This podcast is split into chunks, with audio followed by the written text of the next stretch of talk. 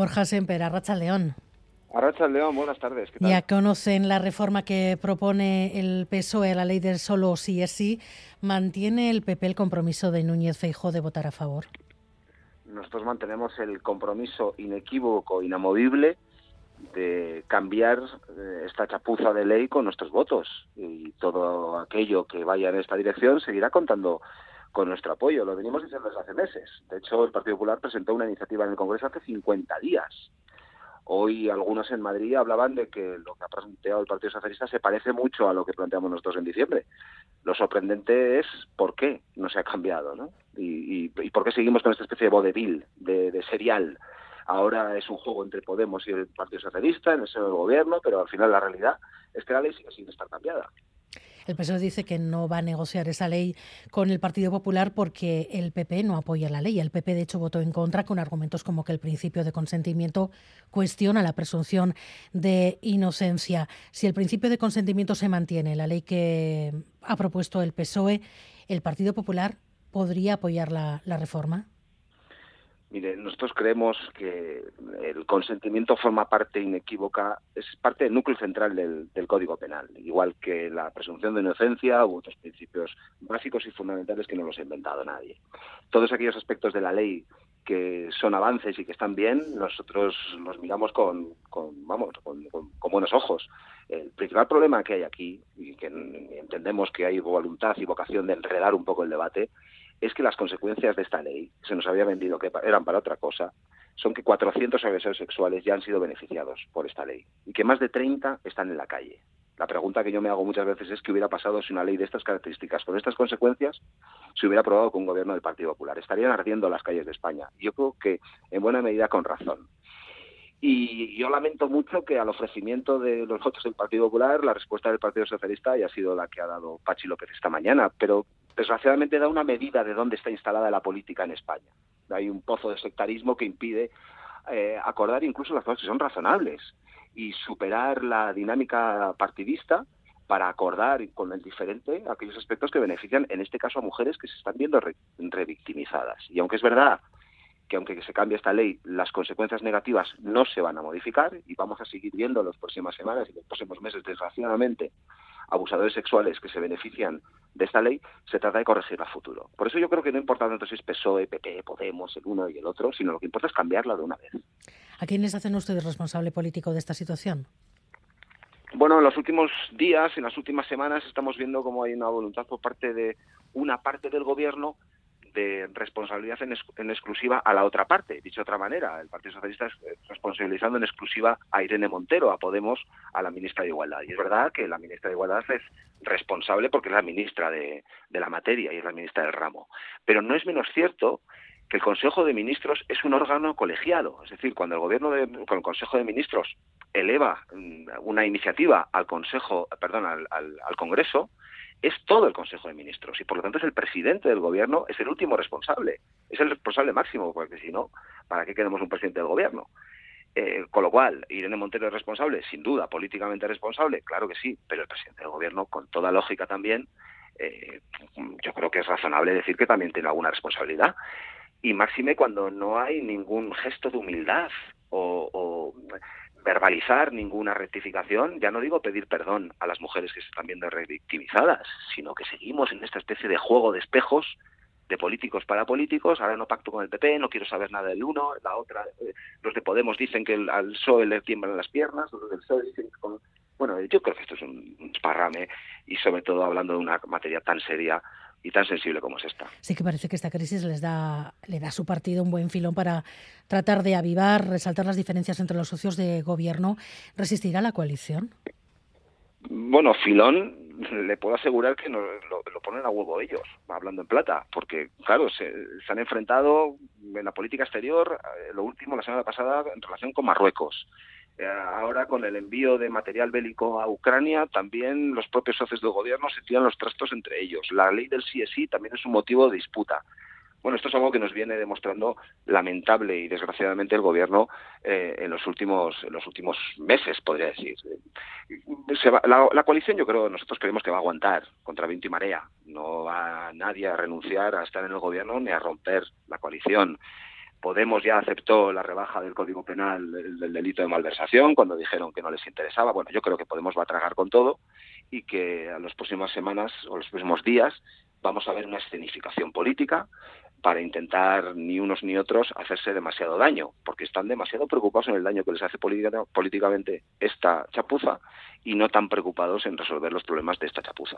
Sectarismo, soberbia, chapucero, todo esto ha dicho que es el gobierno de Pedro Sánchez, pero el gobierno de momento tiene una mayoría consolidada, que le aprueba los presupuestos, que le está sacando adelante todas las leyes, no parece que vaya a haber adelanto electoral. Si las elecciones no se adelantan, ¿qué les parece la opción de Ramón Tamames, el candidato de la moción de censura de Vox? Bueno, pues esto es lo mismo, pero en el otro lado. Hay un juego y una intencionalidad, un cálculo político por parte de Vox que tiene como principal consecuencia beneficiar al gobierno de Pedro Sánchez. Yo creo que, en cierta medida, Vox es un aliado estratégico perfecto para Pedro Sánchez porque desvía la atención con este tipo de iniciativas, como ya tuvimos oportunidad de ver también en Castilla y León, desvía la atención de lo candente, de lo cotidiano, de lo que realmente importa y, la, y sitúa el foco de atención en, en, este caso en una moción de censura que no tiene ninguna posibilidad de salir adelante, que no es a nuestro juicio lo que necesita España y que además lo hace en esta última ocasión, pues mm, yo creo que utilizando la figura de alguien respetable como es Ramón Tamames, que no se merece pasar por este calvario o lo que nosotros interpretamos que es un, un, un trago sin embargo, a día de hoy Vox eh, sigue siendo la única opción de gobernar para el Partido Popular, salvo una mayoría absoluta. Bueno, pues vamos a por ello. Nosotros lo que tenemos bien claro es que el ansia y la pulsión de cambio va creciendo en España y que habida cuenta de lo que estamos teniendo oportunidad, cada semana hay un lío, cada semana hay un acontecimiento que nos saca de la normalidad eh, nosotros creemos que el, clamor por el cambio en España es cada vez más grande y entendemos que una opción eh, que quiere y que tiene vocación de ocupar la centralidad, como la del Partido Popular, ¿por qué no? puede tener un resultado lo suficientemente grande, lo suficientemente importante como para poder conformar un gobierno sin necesidad de otros partidos políticos. Este es nuestro objetivo y, y, de este objetivo no nos vamos a desviar ni a despistar. ¿Cómo interpreta estas palabras de Núñez Feijóo este fin de semana en Valencia? La mayoría que esperamos, la mayoría que queremos, la mayoría que hay que pelear es una mayoría absolutamente indiscutible. Me ponía a disposición del partido si volvíamos a ganar. Y si no lo consigo, no merezco ser presidente del partido. Si no llega Moncloa, ¿será el adiós de Núñez Feijóo? ¿Quiso decir eso? Bueno, lo que ha dicho, lo primero que ha dicho es que si no gana las elecciones, si no es el candidato más votado, no va a ser presidente del gobierno. Eh, esto es un principio que, que lo ha manifestado y que ha reafirmado este fin de semana. Eh, lo de la mayoría absolutamente indiscutible va en esa línea. Mm, creemos que hay que pasar página de estos años, de estos tres, cuatro años tormentosos en la política española, que hay que poner orden, que hay que poner seriedad, rigor, que hay que hacer las reformas necesarias, que hay que legislar bien y que hay que contar con todos. Y que cuando uno gobierna, pues obviamente le han votado unos, pero gobierna para todos. Y hay que intentar no dividir a la sociedad y no crear más tensiones de las que ya tenemos en el día a día. Y por eso es mucho más útil, esta es nuestra posición, que el próximo gobierno sea radicalmente diferente a lo que nos ha dado Sánchez estos tres, cuatro años. Y que sea un gobierno, pues en este caso, que no dependa de minorías y que no dependa de minorías eh, que están en los extremos. Esto es lo que nos gustaría y por lo que vamos a pelear.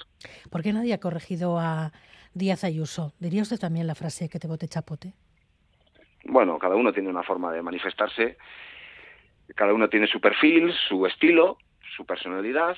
Eh, es verdad que la política en Madrid, de la política me refiero en la comunidad de Madrid, está instalada en un tono muy bueno, muy elevado de ida y vuelta y que bueno pues cada uno se manifiesta de esa manera y yo pues me manifiesto de otra. Pero las víctimas, por ejemplo la viuda de Fernando Buesa, la hermana de Gregorio Ordóñez, han pedido expresamente respeto a su partido, que no se les utilice políticamente. Esto no merece una reflexión en la dirección del Partido Popular y no sé si una rectificación, pero sí algún mensaje para la presidenta del Gobierno de Madrid. Bueno, el principal mensaje que, que yo tengo y que sé, además, como me he guiado a lo largo de toda mi vida, es que lo que dicen las víctimas del terrorismo, cuando gusta y cuando no, cuando van a tu favor o cuando van en tu contra, porque las víctimas del terrorismo se manifiestan de una manera muy heterogénea y muy, muy diversa, lo que hay que hacer cuando lo dicen es tomar buena nota y respetarlo. Y esto es lo que, lo que nosotros hacemos desde la Dirección Nacional y que y tomamos buena nota. Febrero de 2023, estamos a febrero de 2023. ¿Qué sentido tiene mencionar a ETA para tratar de desgastar a Pedro Sánchez y a su gobierno?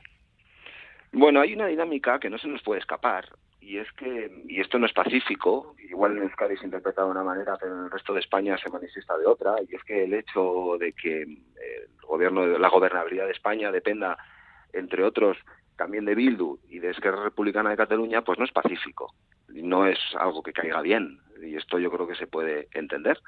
Y, no somos nosotros precisamente, no es el Partido Popular precisamente el que el que pone estos debates sobre la mesa. Pero en cualquier caso, yo creo que hay que discernir dos cuestiones muy diferentes. Una cosa es la realidad de ETA, que afortunadamente ha sido derrotada y es una etapa felizmente superada para la sociedad vasca y para el conjunto de la española.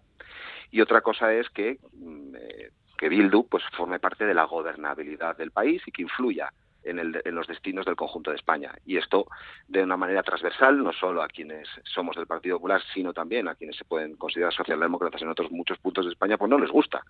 Y esto es algo que el Partido Socialista también es consciente. Usted reconoció hace unos años que el futuro se iba a tener que hacer también con EH Bildu. ¿Lo sigue pensando? Bueno, yo lo que dije es que mis, mis hijos van a compartir espacio público con los hijos de quienes a mí me quisieron matar y que obviamente lo que tenemos que construir, y yo soy parte de, esto, es que su futuro sea mejor, infinitamente mejor del que ha sido nuestro pasado. Pero también creo que quien tiene una responsabilidad superior, quien tiene una responsabilidad añadida, son aquellos que construyeron un relato que justificó el terror y un relato que pretendió dividir a la sociedad vasca. Y esto apelo directamente al universo de la izquierda Berzale y que para construir ese futuro necesitamos que todo ese esfuerzo, que toda esa energía que pusieron durante casi cuatro décadas, especialmente en Euskadi, en justificar el terrorismo, hoy lo pongan en justificar el Estado de Derecho y en rectificar. Bueno, yo creo que todavía hay un recorrido por hacer y a mí me gustaría, obviamente, que lo hicieran cuanto antes. Usted es el responsable de campaña del Partido Popular, que Bazas va a jugar su partido de aquí a mayo con el horizonte de que si ganan esas elecciones eh, de mayo podrían estar muy cerca de Moncloa y si no, pues tal vez más lejos de lo que desearían. Bueno, las elecciones municipales y autonómicas son muy, muy relevantes, primero porque se decide el futuro de nuestras ciudades y, y de las comunidades autónomas. Y esto es lo más relevante. ¿Qué proyectos de ciudad tienen los candidatos y las candidatas de todos los partidos políticos para resolver los problemas que tenemos en nuestras ciudades? Esto es lo más relevante. Pero también es cierto que son unas elecciones especiales y diferentes, que se juegan en un clima preelectoral de unas elecciones nacionales y que la lectura de los resultados electorales del 28 de mayo va a tener, lógicamente, una lectura previa, casi como de primera vuelta, en relación con las elecciones generales que se convocarán, ah, al parecer, en el mes de diciembre.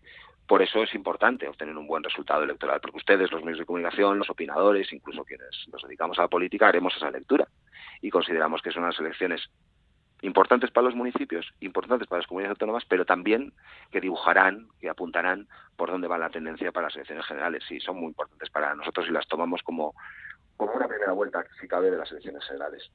Pues Borja Semper, gracias por estar en Gambara esta, esta tarde. Es que ricasco. Arrachaldeón, buenas tardes. Un, placer, ya os echaba de menos. Gabón, buenas noches. Gabón.